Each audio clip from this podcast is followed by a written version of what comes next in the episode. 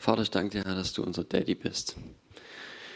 Dass du mit jedem von uns einen Plan hast, dass du uns kennst, dass du unser Herz kennst, dass du unseren Geist, unsere Seele, unser alles, ja, weil du uns gemacht hast, Herr, wirklich von innen raus kennst und uns besser kennst als wir uns selber, Herr.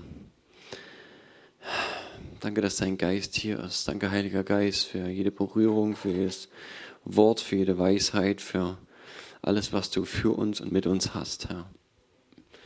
Vater, ich danke dir dafür. Danke, Heiliger Geist, beweg du dich und sprich du zu den Herzen, zu unseren Herzen. Bewege uns, Herr. Offenbar uns, Herr, was du uns offenbaren willst. Wir danken dir da für deine, für deine Gegenwart hier. Danke, Vater. Danke, Jesus, Herr. Jesus, wir wollen deinen Namen groß machen. Wir wollen dich verherrlichen, Jesus. Herr, wegen dir sind wir hier. Und Herr, ich will mehr und mehr sehen, wie du, wie du der Bräutigam bist, Herr, und wie du für deine Braut zurückkommst, Herr. Herr vielen Dank dafür, dass du es tun wirst, Herr, dass du kommst, aber dass du jetzt schon da bist, dass du jetzt schon auch durch deinen Heiligen Geist hier bist und dass wir dich einfach erleben dürfen, Herr. Danke, Herr. Ich habe die Woche ein äh, Lobpreislied während der Autofahrt gehört und ähm, wo es auch darum, also gesungen wurde, halt Jesus komm. Und ich habe so gedacht, ja, es kann eigentlich nichts Besseres geben, was wir, was wir rufen können, als Jesus komm. Weil wenn wir uns schon wünschen, äh, dass er hier, in, ne, dass er den Raum erfüllt, unser Herz erfüllt, dass wir uns spüren einfach, dann ist es doch noch um ein Vielfaches schöner, wenn er tatsächlich wiederkommt und wir dann wirklich bei ihm sein können.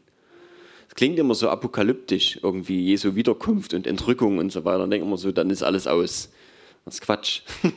dann geht es erst los. Dann ist ja eigentlich, äh, wenn Jesus wiederkommt, wenn Jesus auf die Erde kommt, ich weiß nicht, ich muss sagen, das äh, hat auch für mich immer so ein bisschen ein, ein Gefühl von, von Zittern hervorgerufen irgendwie. Ne? Ich weiß nicht, wie andere Leute so drüber denken. Wenn man sagt, was, ne, was, wie fühlst du dich, äh, was, wenn du drüber nachdenkst, sagen wir mal, Jesus kommt heute Abend 19.30 Uhr, puff, wieder. Na, Blitz, pow. Von einem Ende des Himmels zum anderen hell. Und Jesus ist wieder da. Keine Ahnung. Aber eigentlich ist das, wonach unser Herz sich sehen sollte. Genau das. Das wäre endlich die Erlösung für die Schöpfung, für uns. Klar, es kommt noch ein bisschen was anderes danach, aber aber dann geht's los. Hm. Aber ja, wir dürfen immer wieder sagen, Jesus, komm. Komm hier, komm jetzt, aber komm auch wieder. Ähm, das Herz.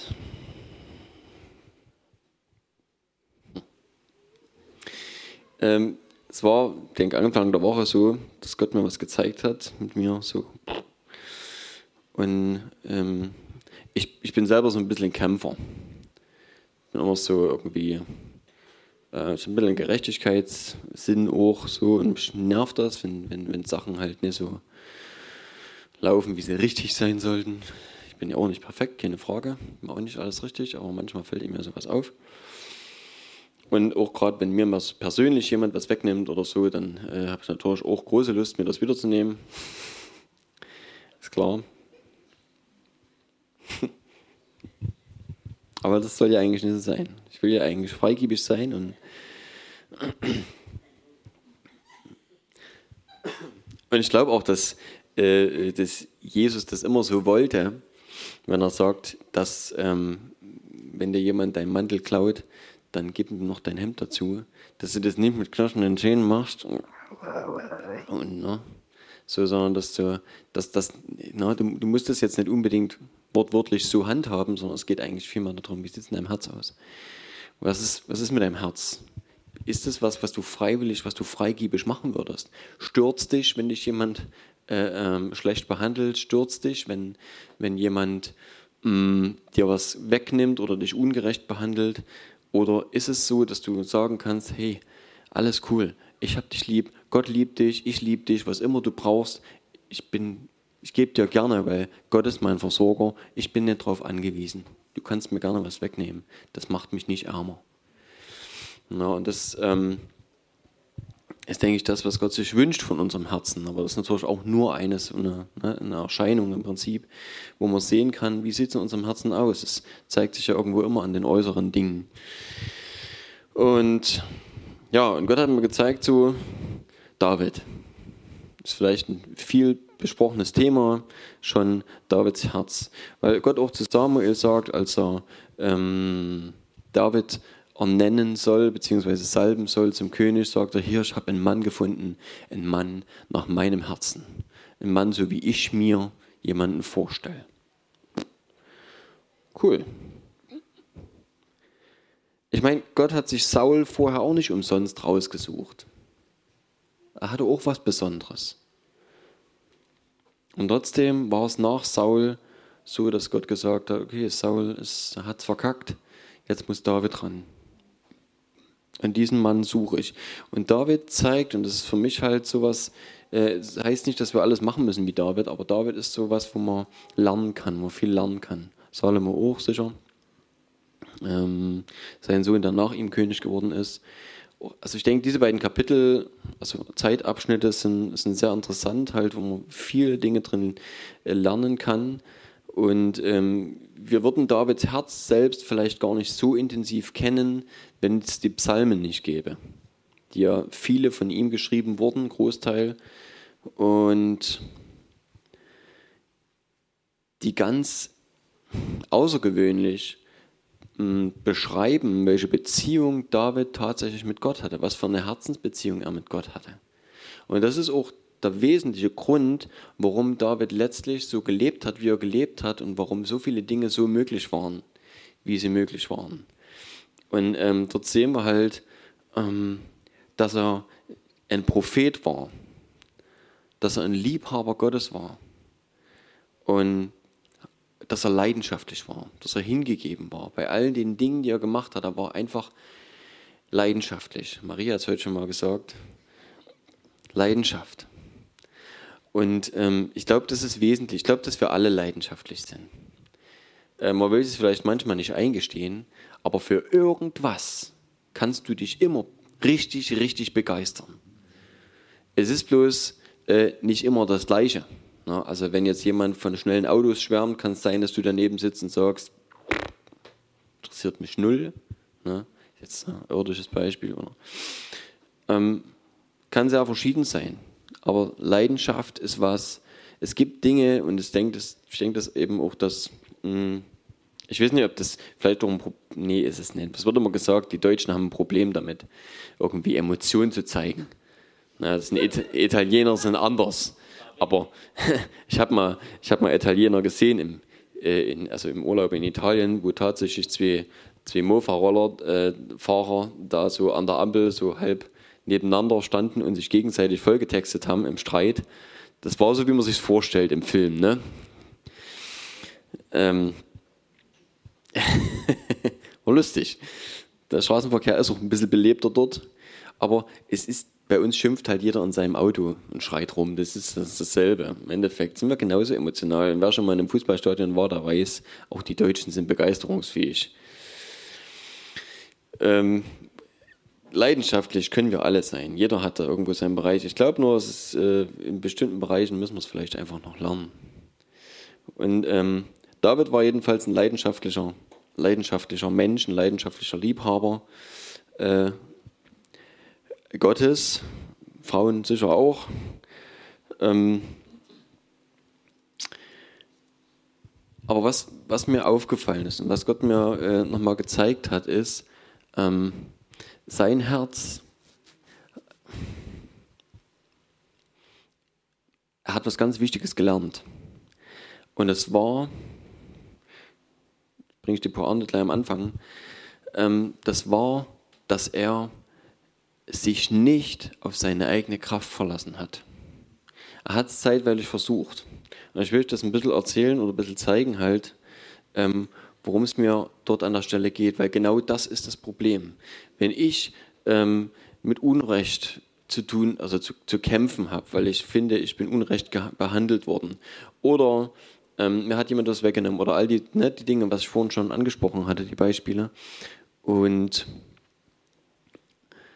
ähm, ich versuche das irgendwie wieder gerade zu biegen, dann ist es doch immer mein Stolz, meine eigene Kraft, dann ist es doch immer genau, na, ich versuche das, weil ich es kann und weil ich es will.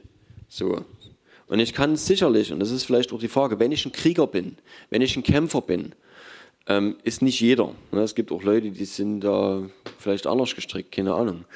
Aber es gibt so Leute, äh, die, die halt Konfrontation dann uh, ewig lange durchziehen können und sich mit Leuten stundenlang anlegen können und, und, und. Ich kann das relativ gut. Ähm, so Sachen durchkämpfen. Und man kann das halt auch ne, aus seiner eigenen Kraft heraus. So, dann treibt einen Verschiedenes an. Zorn und weiß weiß ich was. So, man hat halt einfach die Energie.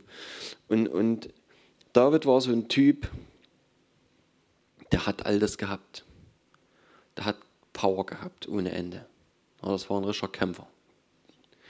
Und ich mag immer nicht so richtig, wenn Leute David als den kleinen Hänftling darstellen. Ich meine, gegenüber Goliath sah er schon so aus. Goliath war ein Riese. Ne? Aber ähm, es steht nirgendwo, dass er dürre war oder dass er irgendwie winzig war. Da war kein Hobbit. Also da war, da war ein Kämpfer war bloß halt der Jüngste aus seiner Familie, ne? also von seinen, von seinen Brüdern und so. Aber David war schon ein Schakal. Das darf man nicht. Und, und später sehen wir einfach auch, dass er als Herrführer oder als Feld, als wissen nicht, was er war, über so und so viele Leute, irgendein Hauptmann, der also ausgezogen ist, ist mit einer Schar Kriegern, schon unter Saul gedient hat, dass er sehr, sehr erfolgreich war so erfolgreich, dass die Mengen ihm zugejubelt haben nach Siegen, wenn er wieder durchgekommen ist und geschrien haben, David hat, äh, Saul hat tausend Mann geschlagen, David aber zehnmal tausend. Also sie haben Saul dumm dastehen lassen, der König war, und haben David Ehre gegeben. Und er hätte gut sich immer wieder auf seine Kraft verlassen können und sagen können, hey, ich kann's doch, ich hab's doch. No. Und er hat hin und wieder auch mal was gesagt, aber er war, und das ist, denke ich, ein grundlegendes Ding, er war von Herzen demütig und er hat eine Beziehung zu Gott gehabt, die über allem stand. Und er hat sich Zeug gefallen lassen von Saul, hat sich jagen lassen, hat sich, ne, also äh, ist einigen Mordversuchen aus dem Weg gegangen, und hat trotzdem die Courage gehabt. Also wie gesagt, das ist eine, wenn ich das gesamte Leben jetzt Davids erzählen müsste, es hat so viele Episoden, wo wir sehen, wo, also warum er so besonders war und was an dem Herzen so besonders war. Und er hat ähm, sich, wie gesagt, Courage ist auch sowas. Wenn man die Fehler übersieht, die David gemacht hat, da war so viel, man sagen muss, hey, das ist ein Herz, was echt ein Vorbild gewesen ist, der Kerl. Und er hat ähm, David nicht das Leben genommen. Äh, David hat Saul nicht das Leben genommen, obwohl er die Chance hatte, mehrfach. Er hat immer gesagt, ich vergreife mich nicht an meinem König. Obwohl Saul ihn vorher mehrfach versucht hat umzubringen. Und das ist Hammer. Gibt es Geschichten, David und seine Helden. Da sind Leute dabei, die haben genauso wie David gegen Riesen gekämpft und gewonnen. Es gibt Leute, die alleine gegen 300 Leute gekämpft haben. Und es gibt Leute, die sind in ein gegnerisches Heerlager reingegangen, nur weil David gesagt hat, bringt mir mal Wasser aus dem Brunnen da unten. Und sind in das feindliche Lager rein, haben sich dort wahrscheinlich, ich vermute das, den Weg frei gekämpft, haben Wasser geholt und sind zurück zu David gekommen. Absolute Freaks. Und David, auch dort wieder, hat was gemacht, was uns, unser eins, ich, ich weiß nicht, wer, wer so drauf ist, ob diese, dieser Respekt und diese Ehrerbietung sowohl Gott gegenüber als auch Menschen gegenüber in unserer Gesellschaft überhaupt noch vorkommt. In dem Maß. Er hat das Wasser genommen und hat gesagt, was wäre ich für ein Kerl, was wäre ich, wenn ich das trinken könnte, wofür ihr euer Leben eingesetzt habt. Und hat es nicht getrunken und hat es ausgegossen als Opfer für Gott und hat gesagt, das ist es nicht, also ja, ich bin nicht wert, dieses Wasser zu trinken, was ihr hier unter Einsatz eures Lebens geholt habt. Das sind Sachen halt, So was begeistert mich, weil man es vielleicht auch heutzutage oder vor allem in der Welt halt ne, überhaupt nicht findet, sowas. Leute, die so, so eine, eine Wertevorstellung halt auch haben. Wie gesagt, man, man kennt halt David, man kennt also grob die, ein paar Geschichten man kennt die Geschichte äh, mit Bathseba, wo er tatsächlich zum Mörder geworden ist, zum Ehebrecher und und und. Ähm, und vielleicht sehen manche Leute wirklich nur diese, diese Extreme. Da, der kleine David, der gegen Goliath gekämpft hat, der David, der später König geworden ist. Vielleicht kennt man noch die Episode, wo er tanzend vor der Bundeslade hergesprungen ist, um herum herumgesprungen ist, keine Ahnung. Ähm, und man kennt David und Bathseba, Ehebruch und Mord. Ich weiß nicht, äh, wie viele Details aus dem Leben von David so bekannt sind. Ah, naja, gut, der Psalmist ist halt noch bekannt, ne? Sänger. Sänger und Autor von, von vielen Sachen. Wie gesagt, und na gut, und Prophet. Und auch dort Hammer. Hammer Prophetien. Sachen, die er gesungen hat in dem Psalm, wo, wo Jesus vorgestellt wird. Psalm 110. Wahnsinn. Also begeistert mich unheimlich. So, nun will ich mal ein bisschen was vorlesen. Mm. Ich glaube, dass Gott, wenn wir wollen, wenn er unser Ja hat, wenn wir sagen, Herr, ich will mit dir ganze Sache machen, dass er Mittel und Wege hat, uns zu befähigen, befähigen und uns ähm, unsere Schwächen zu zeigen, zu zeigen, wie wir die Dinge loswerden können und unsere Stärken zu kanalisieren, zu kontrollieren etc.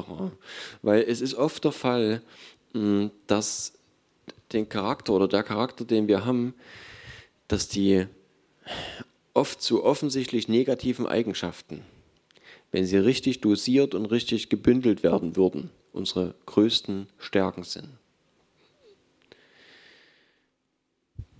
Ein Sturkopf muss nichts Schlechtes sein.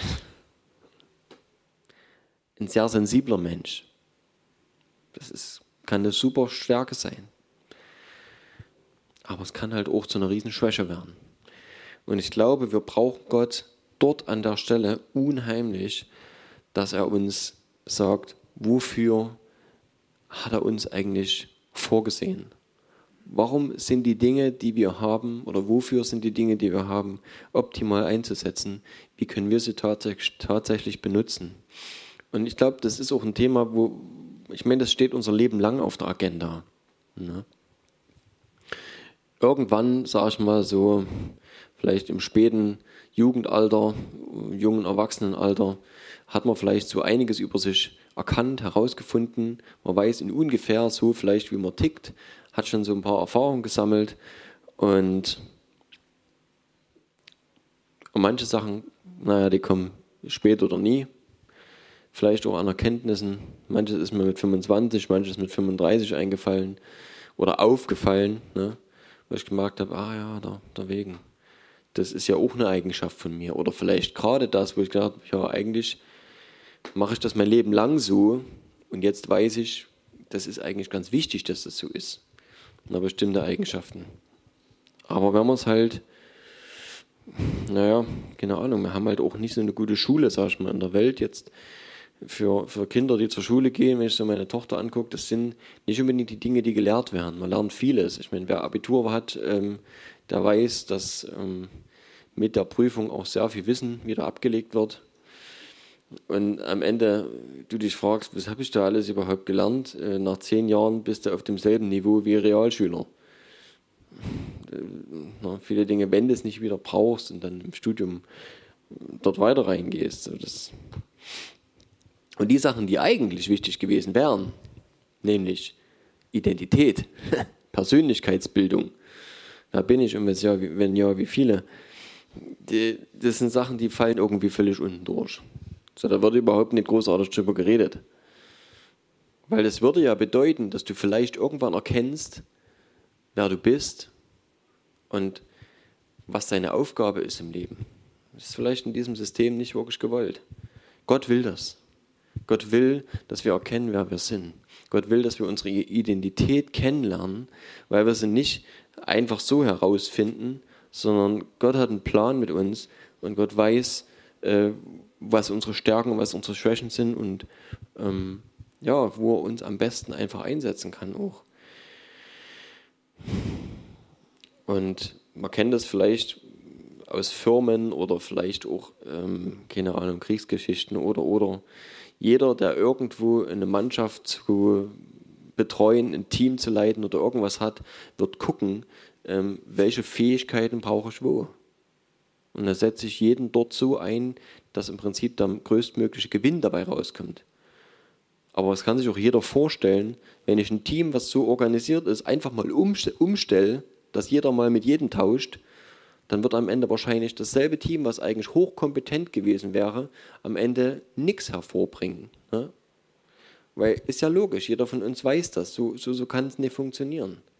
Und Gott weiß das. Wir sind so verschieden und genau deswegen, weil wir so verschieden sind, brauchen wir jeder einander. Paulus beschreibt es im Leib, also als ein Leib, ähm, ja, und sagt, wenn ich, das ist interessant, also da wollte ich eigentlich gar nicht hin, wenn, wenn ich Hand wäre, ne, ne andersrum, wenn, wenn jemand sagt, ach wäre ich doch Hand, ne, du bin ich aber Fuß, es wäre so viel schöner.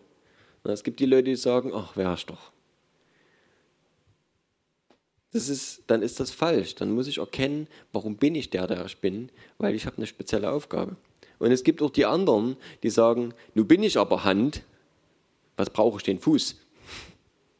Ne? Und auch das ist falsch. Es gibt die Leute, die erkannt haben, was sie sind und denken, sie brauchen den anderen nicht mehr. Und es gibt die Leute, die wohl erkannt haben, vielleicht auch, was sie sind, aber das gar nicht wahrnehmen und nicht, nicht erkennen, ähm, wofür und weshalb und wünschen sich so gerne jemand anders zu sein.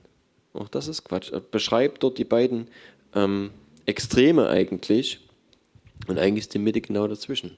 Wir brauchen einander. Wir sind grundverschieden, aber es ist so wichtig, dass wir erkennen, wer wir sind, aber auch zu erkennen, wer der andere ist und warum, ich, warum wir alle einander einfach wirklich brauchen. Zurück zum Herz. Also, Samuel ist Prophet gewesen, ähm, als er hat Saul eingesetzt und hat David eingesetzt. Und ich sehe jetzt die Stelle. Und er setzt David, äh, Entschuldigung, ich will eine Stelle äh, vorlesen, wo er Saul einsetzt. Genau. Und zwar ist es ein ziemlich langes Hin und Her. Er sucht den Mann, äh, findet ihn, dann gibt es so ein bisschen prophetisches Hin und Her. Also er sagt ihm, äh, da ist was verschwunden, Esel sind verschwunden, er geht die suchen und wird sie hier und da, also er ist dann auf der Suche, der Saul mit seinem Diener zusammen und die suchen was und ähm, Samuel, der Prophet, beschreibt ihm also Wasser auf dem Weg, was ihm alles begegnen wird. So und nach einigem Hin und Her äh, am Ende, er hat alles ein Stück damit zu tun, dass Saul überhaupt erstmal feststellen muss, dass wirklich Gott derjenige ist, der ihn einsetzt. Ne, der Samuel hätte ja auch kommen können und sagen, Gott hat mir gesagt, du sollst König werden und es hätte keinen Beweis dafür gegeben. Ich denke, das war schon wesentlich äh, für, für Saul, dass er versteht, okay, gut, es ist wirklich Gott, der mich König werden, also der mich zum König ähm, einsetzt. Und es ist ganz interessant, dort eine Stelle, ich will nur diese eine vorlesen, dort steht, und es geschah, als äh, er sich umwandte, Entschuldigung, das ist 1 Samuel 10, ähm, Vers 9, und es geschah, als er sich umwandte, also Saul ist gemeint, äh, von Samuel, um von, äh, von Samuel wegzugehen, da verwandelte Gott sein Herz und all diese Zeichen trafen an jedem Tag ein. Das Ding habe ich irgendwann mal gelesen das ist ein kleiner Satz. Wenn du die über die Könige kannst du im Samuel, in Königen 1 und 2, in Chroniken nachlesen. Du findest aber Tischgeschichten über die kompletten Dinge, die da so stehen. Und das Ding ist irgendwann mal ins Auge gestochen. Ein Satz Und das hat mich umgehauen. Ich dachte, was? Hier steht, dass Gott, bevor er Saul zum König gemacht hatte, dass er sein Herz verwandelt hat. Und als ich das das erste Mal gelesen habe, dachte ich, Mensch, ich habe immer gedacht, Saul war einfach ein bisschen, keine Ahnung, bösartig, stur oder irgendwas. Ne? Sicherlich hat er vielleicht Anlagen dazu gehabt, jähzornig zu sein oder was auch immer. Er hat wirklich so viel Mist gebaut dann später. Und trotzdem hat Gott, ich denke, Gott kannte die Potenziale. Saul war auch ein Krieger. Aber ich denke, das ist das, was ich vorhin meinte.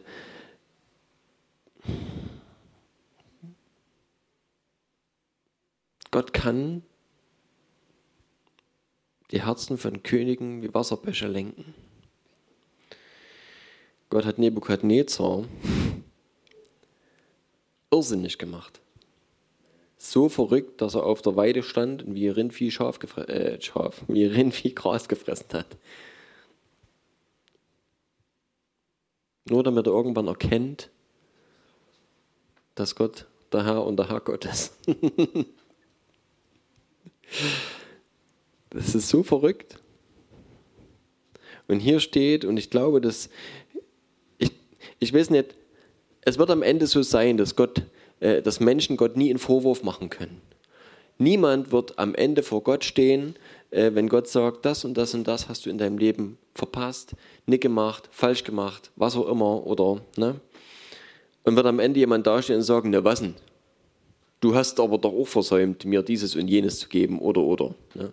Ich, ich glaube, niemand wird jemals vor Gott stehen und Gott anklagen können und sagen können, ja, aber ich hatte ja auch nicht oder ich konnte ja auch nicht. Wenn Saul jemals gegen Gott Klage erheben würde, dann würde Gott sagen, ich habe dir alles gegeben, was du gebraucht hast.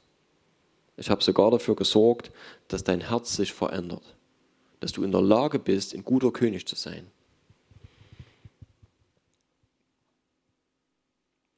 In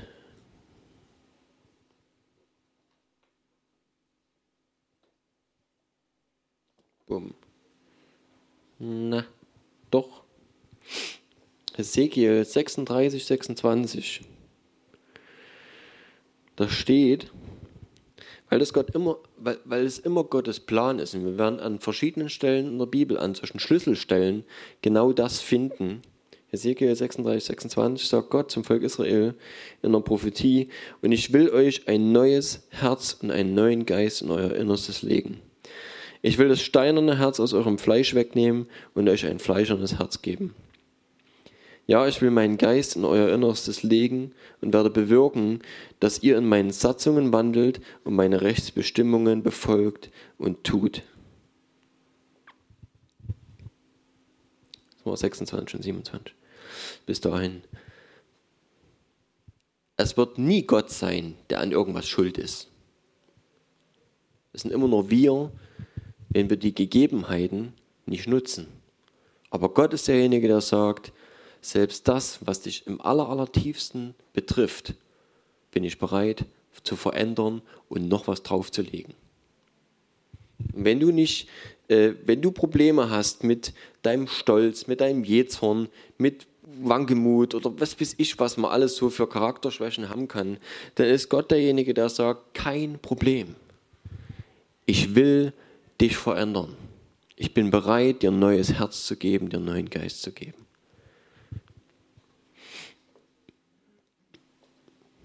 Und wir sehen hier, was das bewirkt, was Gott sagt, warum ne, und worauf das hinausläuft. Ich will meinen Geist in euer Innerstes legen und werde bewirken, dass ihr in meinen Satzungen wandelt und meine Rechtsbestimmungen befolgt und tut. Am Ende geht es darum, dass wir befähigt sind, seinen Willen zu tun, in seinem Willen zu leben und darin zu bleiben. Weil wir das aus unserer eigenen Kraft nicht können. Und das ist ja klar, ich meine, wie könnten wir als Menschen Gott gerecht werden? Das verlangt Gott ja noch nicht mehr. Gott sagt nicht, hey, bitteschön, hier ist das Gesetz. Alles gut. Mehr muss ich nicht dazu tun. Kannst du halten. Er weiß, dass wir es nicht schaffen. Und ich weiß nicht genau, wo es steht, ob das Paulus irgendwo sagt oder ob das im Hebräer ist. Da ist nicht ganz bekannt, wer es geschrieben hat. Aber ich vermute trotzdem irgendwie Paulus. Wer weiß. Ähm, ich weiß auch nicht genau, wie gesagt, wo es steht. Ähm, dass das Gesetz im Prinzip nur ein Spiegel war. Natürlich sollten sie es halten. Aber schlussendlich die Opfern und so weiter, war ja trotzdem, und zwar vor allem, weil sie das Gesetz nicht halten konnten, aber hauptsächlich ist das Gesetz, die wichtigste Funktion des Gesetzes, dir zu zeigen, dass du unmöglich Gottes Ansprüchen genügen kannst. Aus deinem persönlichen Gutdünken heraus. So nach dem Motto, ich habe alle, wie viel waren es, 612 oder keine Ahnung, wie viel genau, äh, Gebote, die im gesamten mosaischen Gesetz stehen, ähm, die halte ich doch sowieso. Mir, lies mir es mal vor und dann, das wird nie passieren. Weil irgendwas, was dort steht, da wirst du sagen, oh, es fällt mir schwer oder oder. Und alleine nur die zehn Gebote mal herzunehmen, ne? Dort sind so, so Herzensdinge, so Charakterdinge. Einfach Ehre den Eltern gegenüber oder den anderen nicht zu beneiden. Das sind so kleine Dinge eigentlich. Ne? Und Gott sagt, ich will das nicht. Ich wünsche mir, dass du das nicht brauchst. Ich wünsche mir, dass du nicht, nicht nötig hast, äh, dein, deinen Nächsten was zu missgönnen.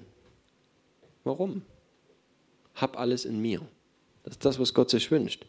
Und ähm, Gott sagt an einer, an einer Stelle, und zwar ist ja eine wesentliche, äh, wesentliche Stelle, und da kommen wir wieder zum David zurück, ähm, als er gegen Bathseba gesündigt hat, schickt er den Prophet Nathan vorbei, weil David zu der Zeit tatsächlich blind war. Also nicht mit den Augen, aber mit dem Herzen. Und Langeweile hatte und seine Aufgabe dort nicht mehr gekannt, war zwar König, aber war selber nicht mehr im Krieg. Mm.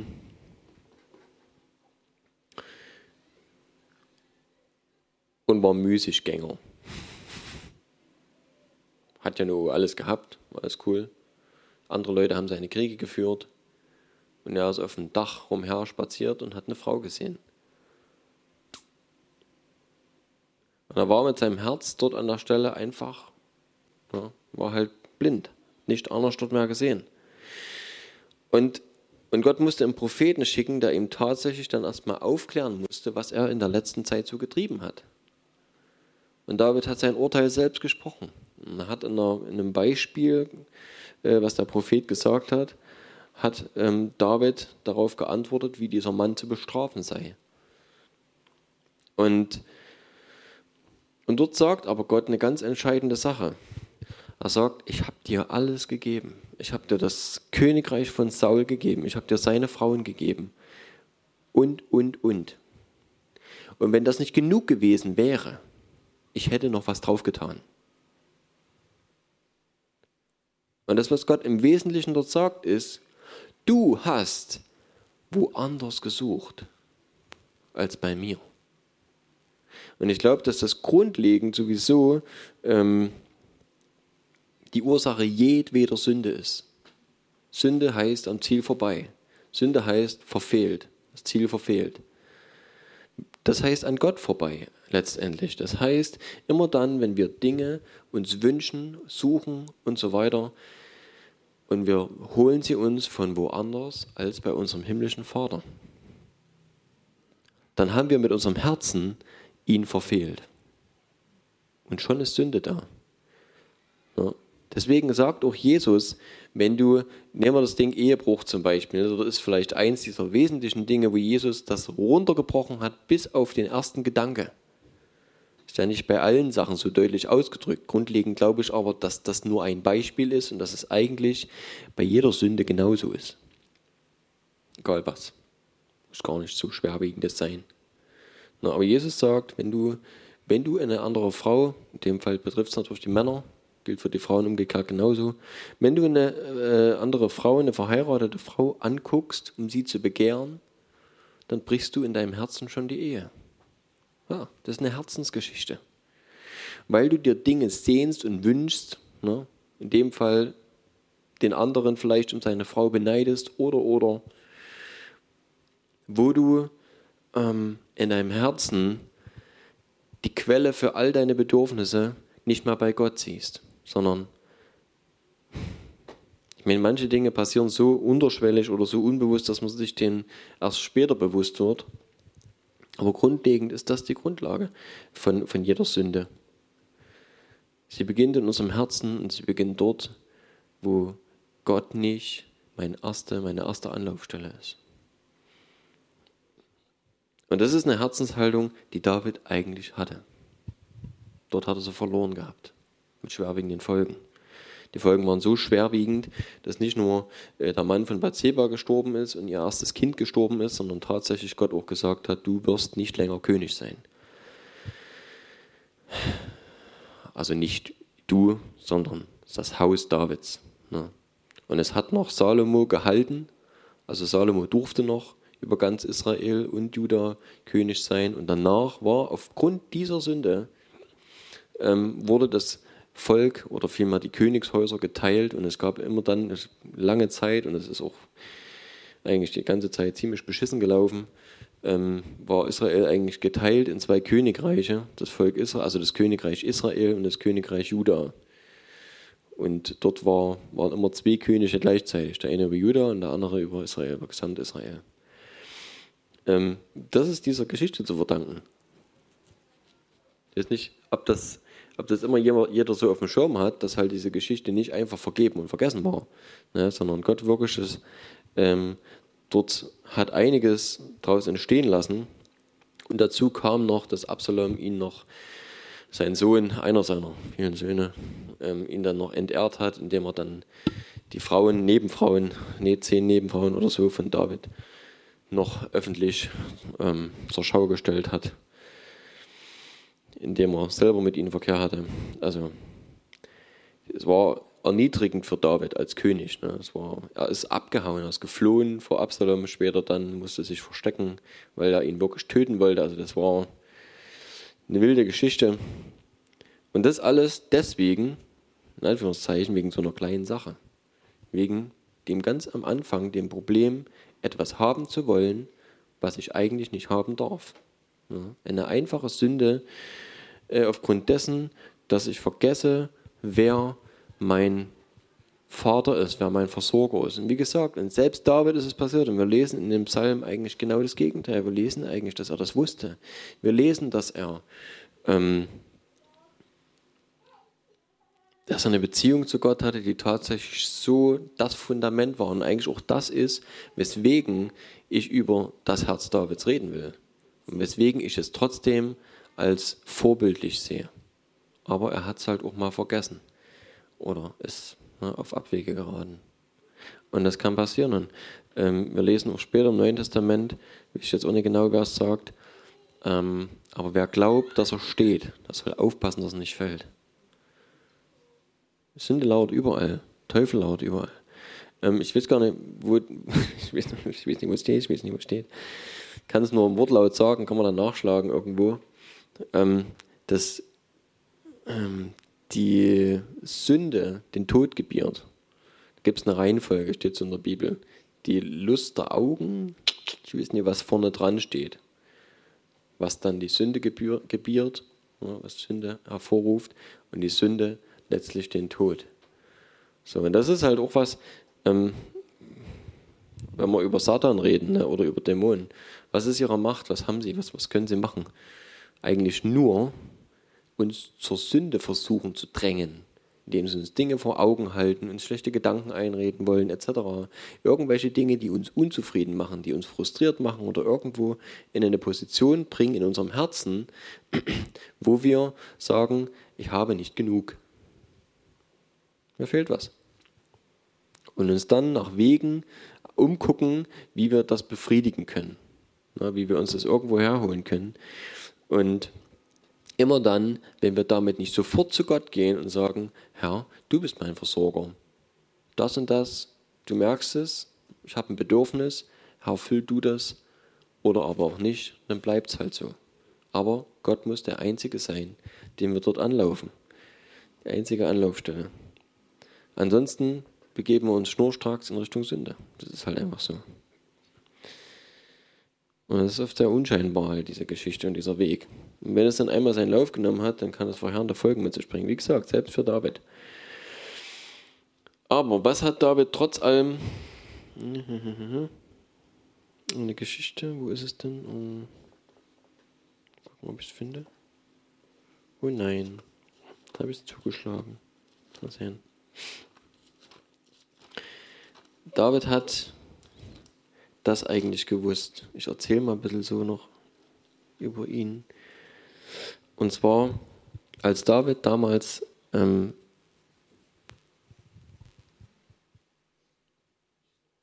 seinen Brüdern Essen bringen sollte, die gerade im Heerlager waren, und die Philister standen ihnen gegenüber an irgendeinem Bach. Ich will mich nicht so weit rauslehnen, ich weiß nicht genau, wie er hieß. Ähm, da kam jeden Tag Goliath gelaufen, der große Kerl, der dann die Israelis verhöhnt hat. Aber am schlimmsten, als David das gehört hat, als er dort da hinten in den Reihen stand, weil er wollte ja Essen bringen für seine Brüder, drei mindestens von ihm, ihnen haben also gekämpft in der Armee Sauls, hat er gehört, wie Goliath Gott verhöhnt hat. Alles andere wäre ihm wohl egal gewesen. Aber das war zu viel. Und, und David hat eine Verbindung mit Gott gehabt, wo er schon mit dem Geist Gottes gesalbt war. Mindestens phasenweise. Es gab ja den Geist Gottes nicht so wie heute, äh, dass er flächendeckend ausgegossen wurde. Joel hat sich erst, also das, was der Prophet Joel gesagt hat, dass der Heilige Geist ausgegossen wird auf alles Fleisch, hat sich erst Pfingsten erfüllt. Und wir können das jetzt immer wieder erleben. Ähm, kann jeder sein eigenes Pfingsten erleben, aber das ist jederzeit möglich. War damals ja nicht so. Und aber David hat es hin und wieder erlebt. David war, wenn er von diesem Eifer ergriffen wurde für Gott, war aus. Es ist ein heiliger Zorn gewesen, der ihn dort überkommen hat. Und eine Kraft oder vielleicht auch Weisheit, Fähigkeit, was auch immer. Ich meine, Steine schleudern konnte er, aber ob das nun immer so die persönlichen Fähigkeiten waren, dass er mit seinem ersten Stein äh, dem, dem Goliath zwischen die Augen getroffen hat, ja, vielleicht ist es einfach viel mehr als das. Aber was entscheidend war, dass er so einen Zorn hatte darauf, dass Goliath Gott verhöhnt hat, dass er gesagt hat, ich muss dahin. Ich mache dem die Lichter aus. Unbedingt. Ne? Unglaublich. Und dann ist er, zu, ist er zu Saul gegangen und hat gesagt, ich muss. Und Saul hat gesagt, ja, der macht dich platt. Und David hat, hat sich nicht abbringen lassen. Und Saul hat ihm seine Rüstung gegeben, Saul war im Übrigen ein Kopf größer als alle anderen Männer in Israel. Steht ganz am Anfang, wo man ihn auswählt. Also David war nicht nur deswegen in der Rüstung so klapprig, weil er so winzig war, weil es war er nicht, sondern Saul war ein Kopf größer als alle anderen. Die Rüstung war einfach für jeden zu groß. Und Saul sagt, äh, David sagt, kann ich nicht kämpfen in dem Ding. Was will ich damit? Sowieso mit der Steinschleuder brauchst du keine Rüstung. Naja, und er geht hin und macht den Blatt. Und, und was er vorher noch sagt, ja, vielleicht kleiner, kleiner, kleiner Wink noch. David hat tatsächlich Goliaths Schwert genommen, um Goliath zu enthaupten. Das Ding hat was gewogen. Also er konnte schon auch mit, mit Dingen umgehen. Also es war jetzt nicht so, dass er das hier irgendwie hochgehieft und ne, also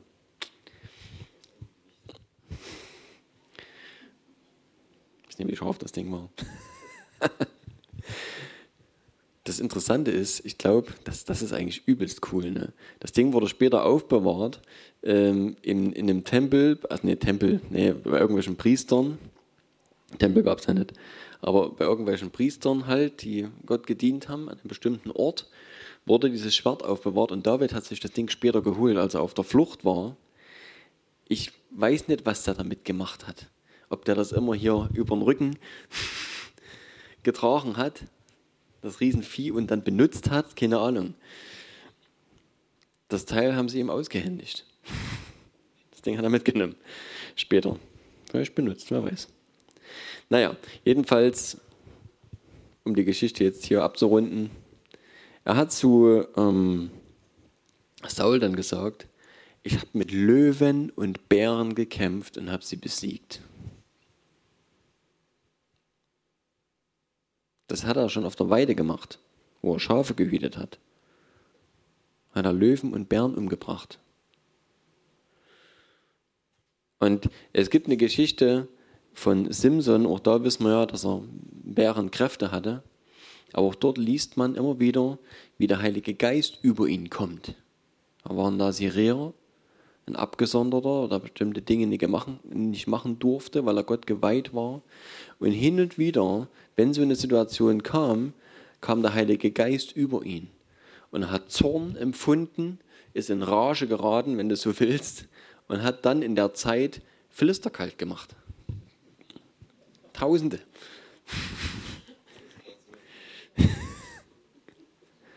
Verrückt. Ne? Und das unter anderem auch mal ein Löwe. Da kam ein Löwe und dann hat es den wieder gerabbelt und hat er den Löwe kalt gemacht, mit bloßen Händen. Ne? Und ich denke, dass es bei David ähnlich war. Es sind Leute gewesen, die im Prinzip durch die Kraft Gottes ähm, befähigt waren, sowohl Leidenschaft, besondere Leidenschaft zu empfinden für Gottes Willen, für Dinge, die wirklich auch Gottes Ehre, ne? vielleicht kann man es auch so sagen, einfach Leidenschaft für Gottes Ehre. Und die dann, ähm, die auch wussten, wenn ich das jetzt umsetze, David wusste, wenn ich zu dem Goliath gehe, dann wird der fallen.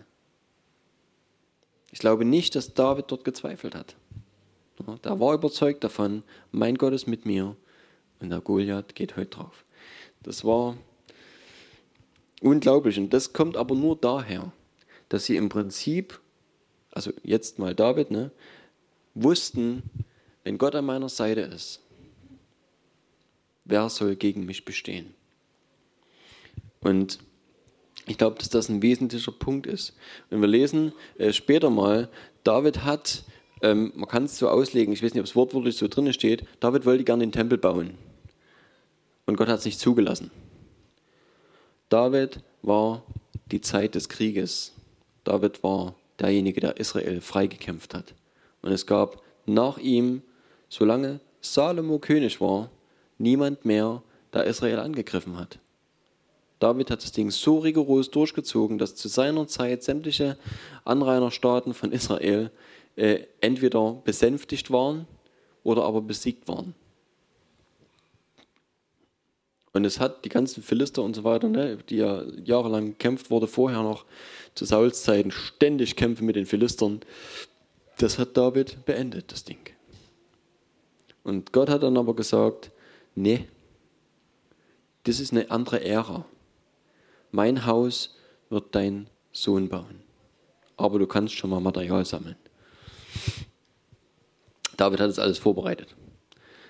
Ne? Aber dort sieht man halt auch, Gott hat ähm, für jeden auch einen bestimmten Plan. Und David war ein Kämpfer. Und trotzdem, und das ist halt der Punkt gewesen, was Davids Herz so besonders macht, er hat, ähm, ist, wie gesagt, ist die Frage, ob ich das jetzt so ohne weiteres finde. Okay, Moment.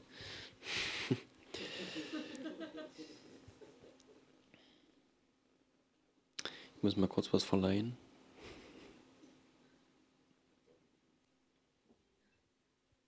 Nimmst es mit. Okay. Ah, mal sehen, ob ich es finde. Wenn, wenn nicht, dann kann ich es euch nicht vorlesen, sondern nur noch erzählen, denn dann bin ich nämlich auch schon am Ende. Ich denke, ich habe meinen Punkt schon des Öfteren klar gemacht. Ist heute nicht so eine rote Linie drin.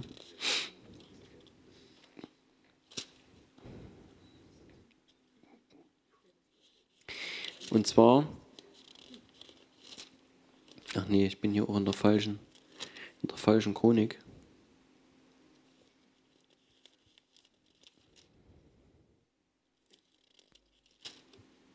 Hm, ich dachte, es steht dort. Ähm. Und zwar, David hat sich zwischendrin mal erlaubt, das Volk zählen zu lassen. Und das war verboten.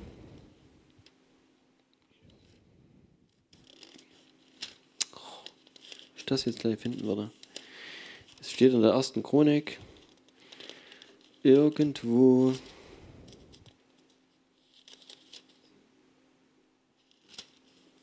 Zehn?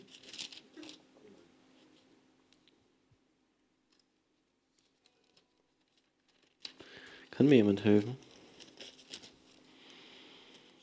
Ich komme nicht drauf.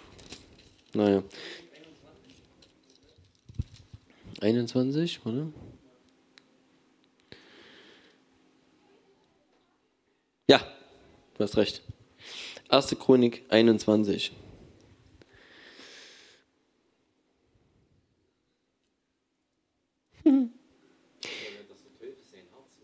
Genau. Und zwar, und zwar im Vers, genau, ganz am Anfang.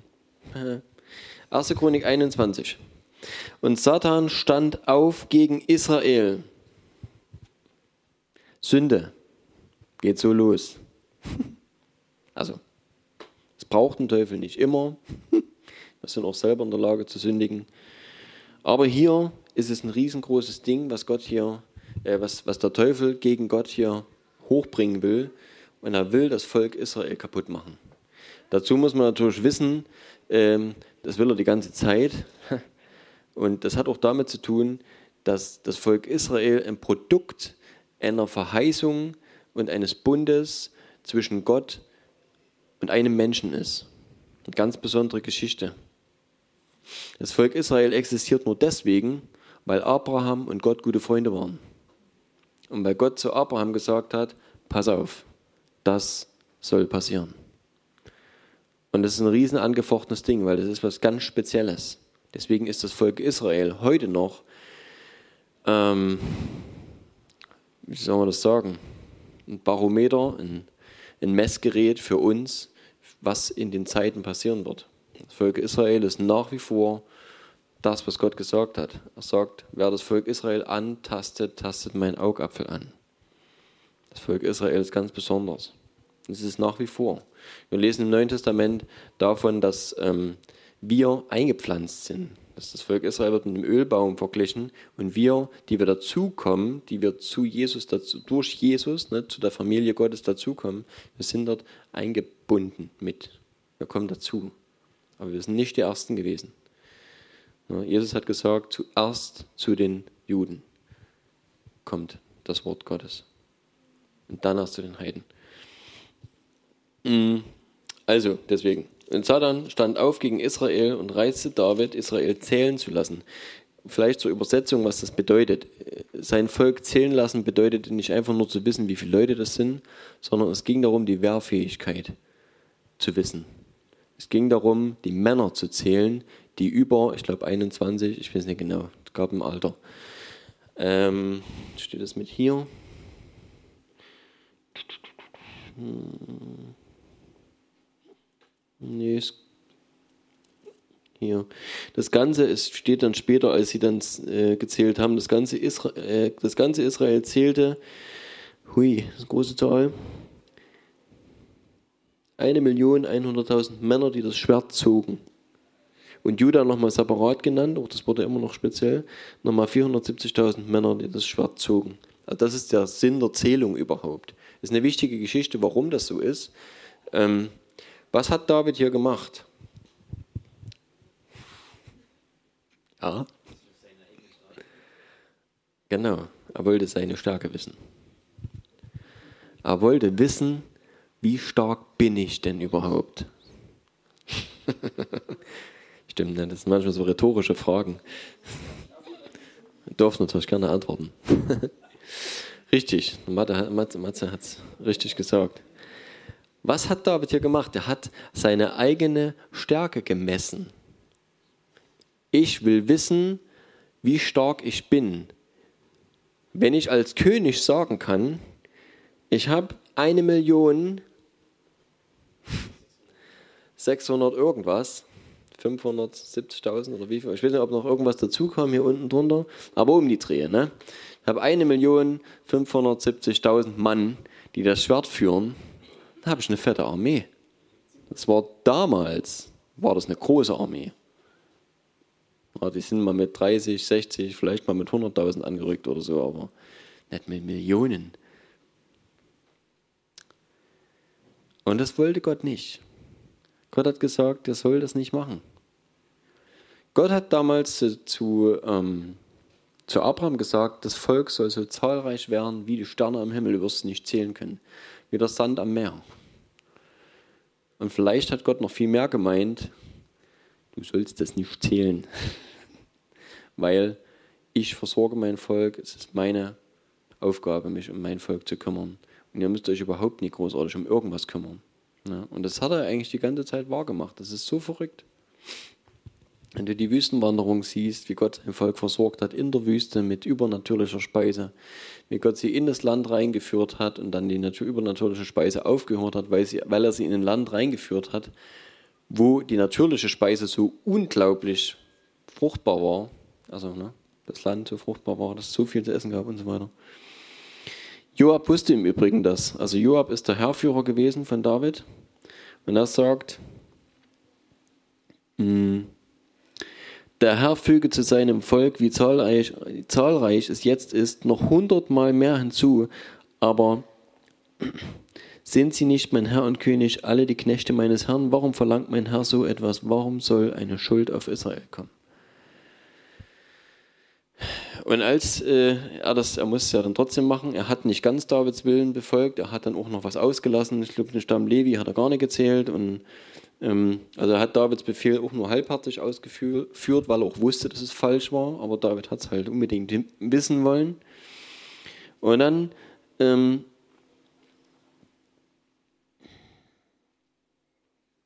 ich glaube, kommt ein Prophet zu ihm, der heißt Gad. Und als Gad zu David kam, im Vers 11, sprach zu ihm, so spricht der Herr, wähle für dich entweder drei Jahre Hungersnot oder drei Monate lang Flucht vor deinen Widersachern, so dass, ich das Schwert deiner, dass dich das Schwert deiner Feinde ereilt, oder drei Tage lang das Schwert des Herrn und die Pest im Land und den Engel des Herrn als Verderber im ganzen Gebiet von Israel. So überlege dir nun, welche Antwort ich dem zurückbringen soll, der mich gesandt hat. Und Gott äh, und David sprach zu Gott, mir ist sehr Angst, ich will in die, ich muss ganz kurz mal, okay, ganz schön finster hier. Ja, genau, der Seher, hier steht es genau, Gott war also der Prophet. Ähm, ich will in die Hand des Herrn fallen, denn seine Barmherzigkeit ist sehr groß, aber in die Hände der Menschen will ich nicht fallen. Und hier sieht man es so interessant halt, ne? und das ist das, was auch wieder zeigt, was Davids Herz ist. Er sagt, er weiß, dass er Mist gebaut hat, ist klar, ne?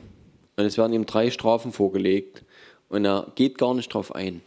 Er, er sagt, er wählt nicht eins von den drei Dingen, sondern er sagt, Hauptsache nicht Menschen.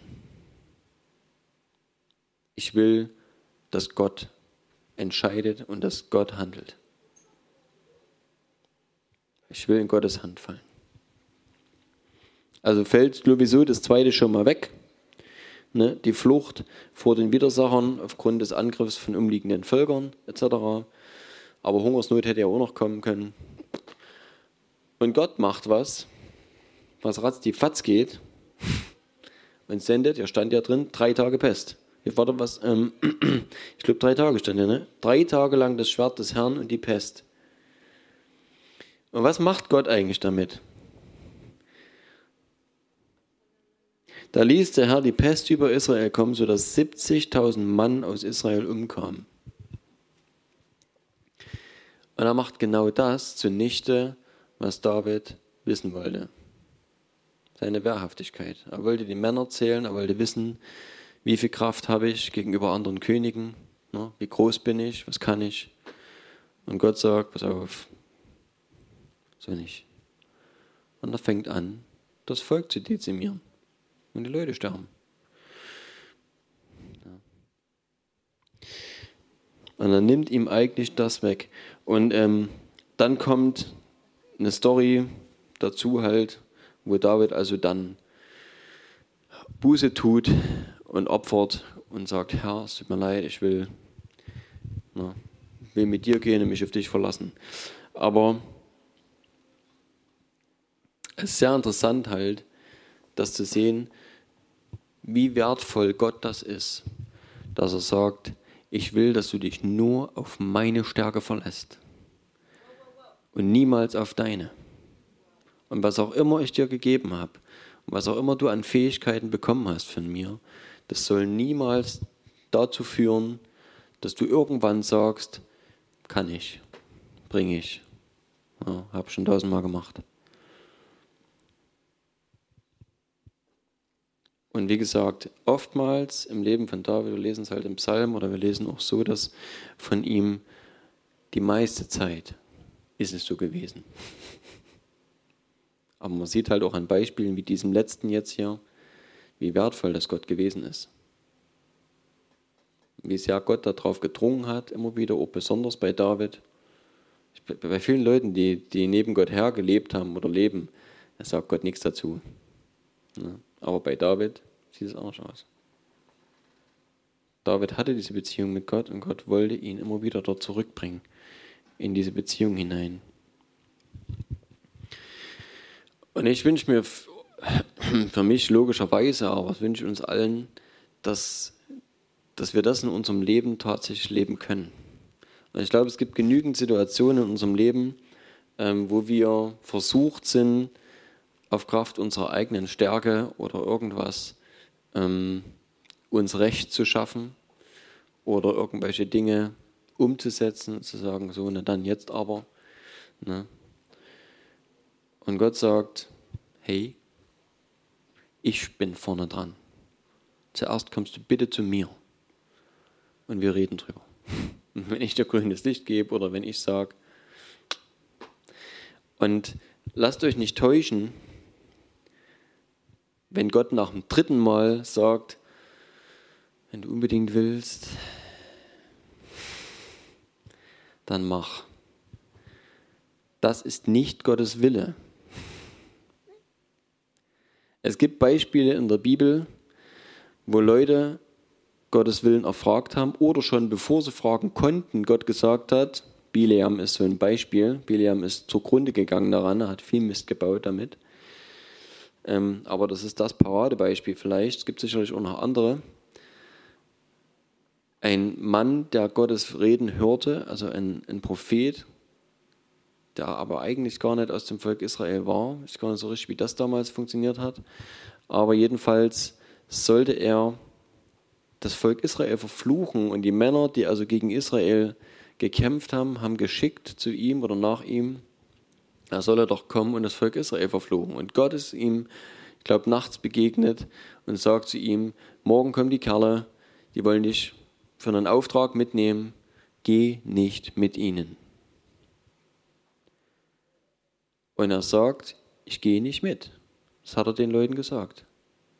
Aber nachdem sie das zweite und dritte Mal, ich weiß jetzt nicht genau, gefragt haben und er wiederum Gott gefragt hat und gesagt hat, ne, nun haben sie aber noch einmal gefragt, kann ich nicht doch vielleicht eventuell mitkommen? Sagt Gott, na dann, geh halt mit. Und auf dem Weg, wenn nicht sein Esel so clever gewesen wäre, sein Maultier, dem Engel, der mit dem Schwert im Weg stand, aus dem Weg zu gehen, dann wäre er dort gestorben. Obwohl Gott ihm ja zugelassen hat zu gehen. Aber der Punkt ist, er kannte den Willen Gottes. Gott hat gesagt, nein, Und auch das ist ähm, eine wichtige Geschichte, dass wir wissen, Gott gibt Menschen nach, aber nicht immer zu ihrem Vorteil. Gottes Wille ist Gottes Wille. Und Gott hat Gründe, warum er bestimmte Dinge so sagt und so entscheidet. Und ähm, deswegen ist es, glaube ich, sehr wichtig, einfach Gottes Willen in seinem Wort zu sehen, auch in der Summe des Wortes, weil das ist wirklich tatsächlich die Wahrheit und nicht nur, hm, ich suche mal hier was raus und suche mal da was raus. Ne? Das ist ja nicht der Bibel-Bastelbogen, ähm, wo wir hier Seiten rausreißen können und die gelten dann nicht mehr. Der Bibabu. Sondern das ist ähm, Die Summe des Wortes ist das Ganze. Und auch da muss ich sehen, ja, auch das gehört dazu. Wenn ich Gott zehnmal belabbert habe und dann tun sich doch irgendwie Türen auf oder keine Ahnung, wie das dann aussieht, ne? und dann sieht es doch vielleicht ganz gut aus, obwohl ich eigentlich von Anfang an wusste, nein, Gott hat Nein gesagt. Da kommt nur Mist dabei raus. Und das machen manche Leute, die glauben, sie könnten Gott so lange in eine Richtung manipulieren und drücken und nerven und drängeln und quengeln und äh, am Ende ist es vielleicht Gottes Wille. Nee, Gottes Wille wird sich nicht ändern. Wir können noch so lange dran rumbiegen. Wenn Gott am Anfang sagt, und das ist halt auch mit seinem Wort so, ne, wenn das da steht, äh, äh, verboten, dann bleibt das so. Das ändert Gott nicht. Es wird jetzt nicht deswegen wahr, bloß weil ich es dreimal rum und umgedreht habe. Ja. Gut. Vater, ich danke dir, dass du gut bist, Herr. Und dass du weißt, was das Beste für uns ist, dass du deinen Willen uns kundgetan hast, deinen Propheten kundgetan hast, Herr, dass es nicht hinter den Berg hältst, was du tun willst und was du für richtig hältst und dass du das, dass du das einfach sagst und uns mitteilst, Herr. Und dass du noch mehr als, als einfach nur, dass wir deinen Willen halten willst, dass wir dich lieben, Herr dass wir dich kennenlernen von Herzen und dich lieben, Herr, und aus dieser Liebesbeziehung wirklich leben. Danke, Herr. Danke, Vater. Vater, ich sehne mich danach, einfach mehr und mehr diese Beziehung und diese, sowohl Kind zu sein von dir, als auch einfach ähm, ja, in einer Liebesbeziehung mit Jesus zu sein. Und Herr, dass wir als Braut wirklich das auch sehen können, Herr, wie, wie, diese, wie dieser Bund aussieht, diese Ehe aussieht, diese, diese Beziehung zu dir, Herr, in allen Variationen, Herr. Vater, ich danke dir, dass du hier bist, dass dein Geist hier ist, Herr. Deine Herrlichkeit hier ist, deine Ehre, Herr. Ich danke dir dafür. Vater, wir wollen deine, deine Autorität kennenlernen, Herr. Wir wollen deine Liebe kennenlernen, Herr. Und ich wünsche mir und ich bitte dich, Herr, dass du deine Herrlichkeit hier unter uns wohnen lässt, Herr. Herr, mit all dem, was dazugehört, Herr. Vater, ich wünsche mir das mehr und mehr, dass wir das in unserem Leben umsetzen können, Herr.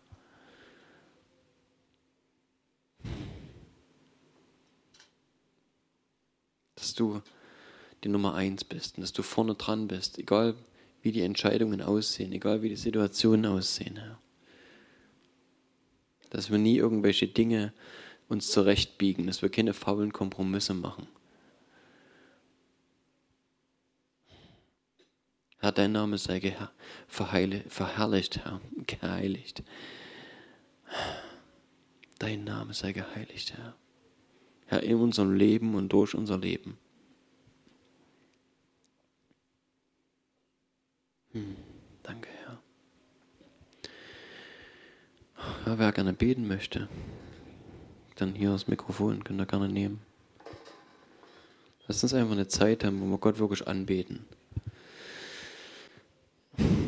Ich, ich glaube, das ist wichtig, solche Zeiten zu haben, wo wir, wo wir ihm diese, diese Dinge sagen und das auch erbeten von ihm. Wir haben gehört, dass dass er in der Lage ist, unser Herz zu verändern. Und da, wo wir schwach sind oder da, wo wir Dinge noch nicht so sehen oder auch handhaben können, weil es irgendwie nicht funktioniert, obwohl wir es vielleicht gern würden oder wie auch immer, dort ist er in der Lage, uns zu verändern, unser Herz zu verändern. Und gerade ist es so wichtig, solche Zeiten sich ganz bewusst zu nehmen, weil nebenbei wird es nicht passieren. Wenn wir in unserem Alltag beschäftigt sind und so weiter, dann werden wir kaum in solchen ähm, in solchen Prozessen wirklich uns reingeben, sondern es, ist, es sind immer Momente, auch wenn es komisch ist, aber es sind immer irgendwie Momente, wo wir sagen, jetzt, jetzt gehe ich auf die Knie, jetzt bitte ich Gott, jetzt ehre ich ihn, jetzt sage ich, Herr, ich will mit dir näher zusammenkommen, ich will, dass dieses oder jenes sich verändert oder, oder, oder. Es sind immer die, es sind halt Zeiten. Es ist wie wenn wir uns mit Menschen treffen und mit ihnen reden. Da muss man sich auch verabreden, da muss man auch miteinander äh, sich eine Zeit nehmen. und sich zusammensetzen, vielleicht einfach nur zu zweit, wo niemand reinquarkt. Und so ist es mit Gott genauso. Auch das sind einfach Zeiten, intime Zeiten, wo man, die man sich bewusst nehmen muss, weil sie sonst nicht stattfinden. Danke, Herr.